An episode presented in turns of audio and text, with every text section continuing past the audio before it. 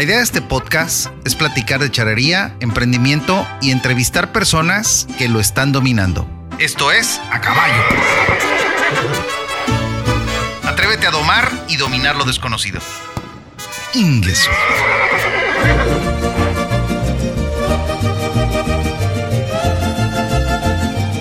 Agradezco a Dios porque estoy nuevamente compartiendo contigo este episodio. En este conocerás lo que ocurre alrededor de la charrería, de los charros y escaramuzas. Platicaremos acerca de los locutores o quienes narran las charreadas, de las personas que han escrito o plasmado en libros algunos de los pasajes de la charrería, anécdotas cotidianas y algunas otras cosas. Así que, comenzamos.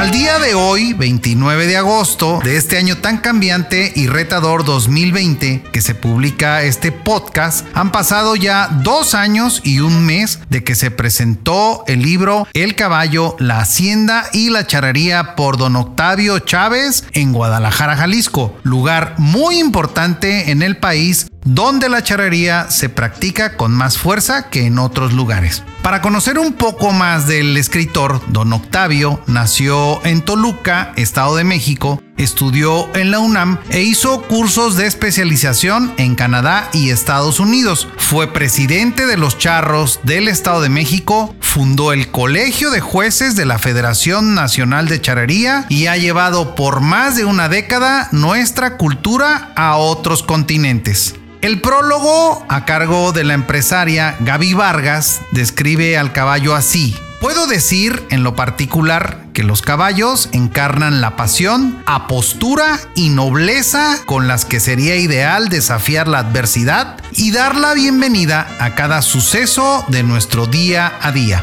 He tomado como introducción el tema de este libro para dar paso a una anécdota que enseguida te platico. Coincido totalmente con el escrito de este prólogo, ya que los caballos siempre presentan elegancia y compostura al caminar, atendiendo al llamado del jinete. Son nobles, pero también son rebeldes, desafiando la adversidad. Aprovecho esta palabra de adversidad para platicarte esta anécdota que Ana Ortega me motivó a hacerlo porque sé que te dejará un buen aprendizaje tal como me pasó a mí. Esto me acaba de ocurrir hace no más de cinco días.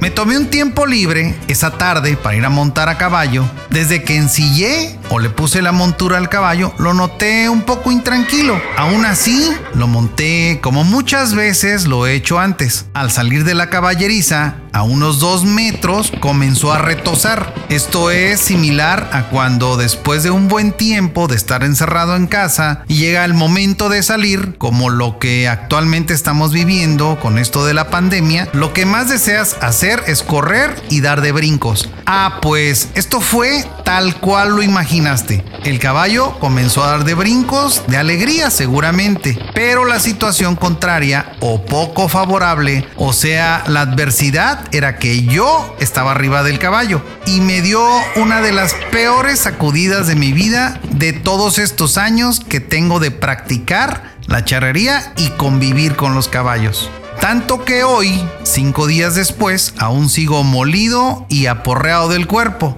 El aprendizaje que me queda es que cada vez que voy a montar a caballo debo estar perfectamente vestido para hacerlo, con mi sombrero de charro y barbiquejo bien puesto en la barbilla y sin distractores cerca, como el teléfono celular. Eso fue adverso para mí en ese momento. Para el caballo fue un momento de felicidad salir de su caballeriza. Así que la adversidad o las situaciones poco favorables tienes que disminuirlas al máximo en cualquier situación de la vida. A mí me ocurrió en el caballo, pero puede ocurrir conduciendo un vehículo, emprendiendo un nuevo negocio, haciendo una alianza empresarial o simplemente caminando en casa en sandalias. Y volviendo al tema de la fiesta charra y lo que se vive en la charrería, no podría hacerse así de amena y agradable sin los locutores o quienes narran los sucesos dentro del lienzo charro en una competencia. Son los héroes anónimos que hay en el más mexicano de los deportes y de los que muy pocas veces se les reconoce su entusiasta labor, que para nada podría ser callada porque son locutores, pero en este episodio de podcast alzaré la voz para hacerles un reconocimiento. Vámonos con el toro prieto que le tocará. Se asegura de no ser derribado. No se quiere dejar ni el toro ni el jinete. Conozco a muchos y muy de cerca. Por ejemplo, mi hermano, quien desempeña esta bonita labor participando en las charreadas, Jesús Belloso. Mi gran amigo también, Juan Carlos Cuevas, y el inolvidable don Roberto Martínez y muchos más de aquí de mi tierra, en Tepic, Nayarit.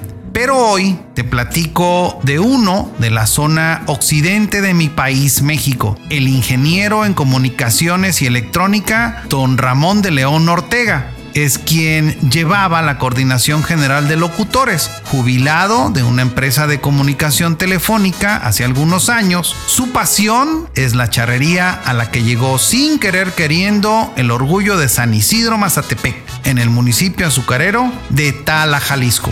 En una plática muy amena que tuvo mi amigo Carlos Sánchez Mariscal, alias Casama, a quien agradezco haberme permitido compartirla en este episodio, nos platicó que desde el año de 1996 el ingeniero se metió de lleno a la charrería luego de vivir en diferentes ciudades del país y dado que su familia siempre estuvo ligada al campo, pasión que heredó de su padre al estar al pendiente de toros y caballos. Entre sus anécdotas nos cuenta que ha participado en muchos eventos y era tanta la alegría de los viajes que se iba dos días antes de comenzar la fiesta charra, debido a que a cada rato paraban la marcha del vehículo a visitar los pueblos o lugares y las tardes se hacían una delicia de chistes dichos, recuerdos y muchas cosas más. Y en la charla surge la pregunta, ¿qué es lo más difícil de la locución? Su respuesta fue tener las palabras en el momento preciso en el que se ejecutan las suertes charras y sobre todo cuando no hay acción.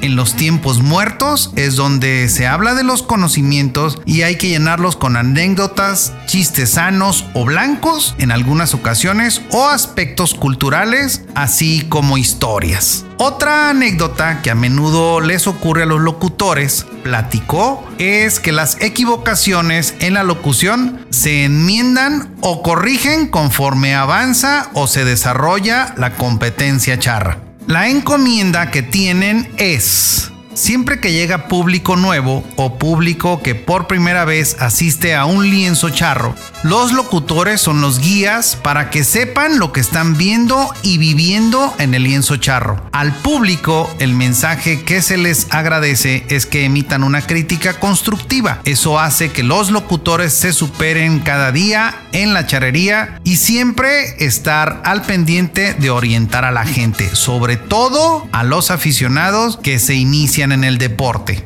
Las puertas están abiertas para quien se interese ser parte del cuerpo de locutores en la zona occidente del país. Como requisito tienen que ser miembros de una asociación de charros y tener las ganas de fungir o tener el gusto por la locución, así como tiempo disponible ya que hay que viajar a narrar las charreadas al interior del estado y a otras entidades federativas. Hago un homenaje narrando las palabras del ingeniero Ramón de León Ortega, ya que esta plática fue el 12 de febrero del año 2006 y él se adelantó en el camino ante el Supremo Creador del Universo el día 12 de julio del 2013. Sirva este breve relato como mi reconocimiento y homenaje para los locutores de la fiesta charra.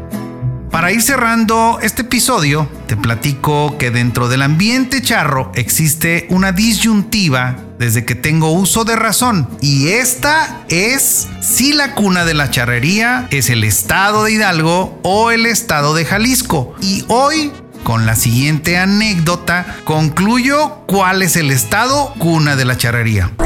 ¿Te gustaría ser podcaster o impactar más con tu podcast? En Intermedia Audio Producción ponemos la magia. Profesionales en producción de podcast. Contáctanos al 311 909 5942. o al correo intermedia.audio.gmail.com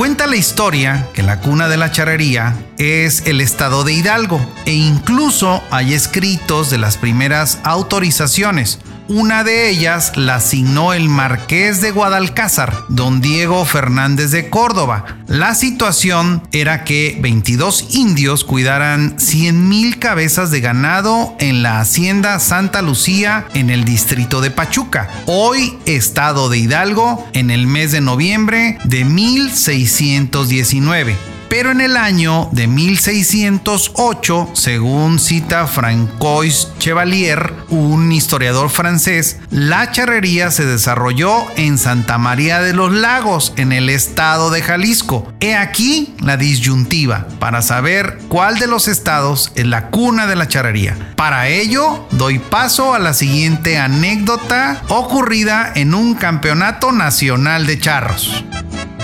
En el año de 2003 se llevó a cabo el Campeonato Nacional de Charros en la ciudad de Lagos de Moreno, Jalisco. En la inauguración se presentó una ponencia de José María Muría sobre los orígenes de la charrería en el país, en presencia del gobernador del estado de Jalisco en ese momento, Francisco Ramírez Acuña. Ahí se encomendó a Muría comprobar que la charrería nació en esos lugares y no en el estado de Hidalgo.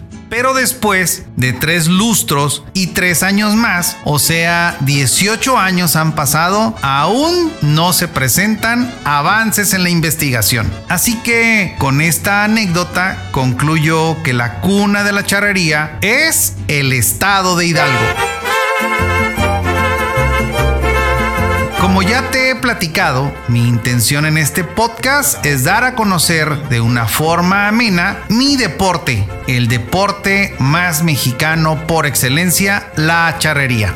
Agradezco la atención de mi amigo Carlos Sánchez Mariscal, un destacado y activo promotor de este deporte, por permitirme tomar parte de los textos publicados en su página www.expresocharro.mx. Hasta aquí el episodio de hoy. Si te gustó, compártelo, dale seguir y envíame tus comentarios. Si quieres participar en uno de los episodios, al correo a caballopodcast.gmail.com. Visita la página www www.acaballo.mx y conoce lo que hoy estoy haciendo en cooperativismo para vivir mejor y así será contigo.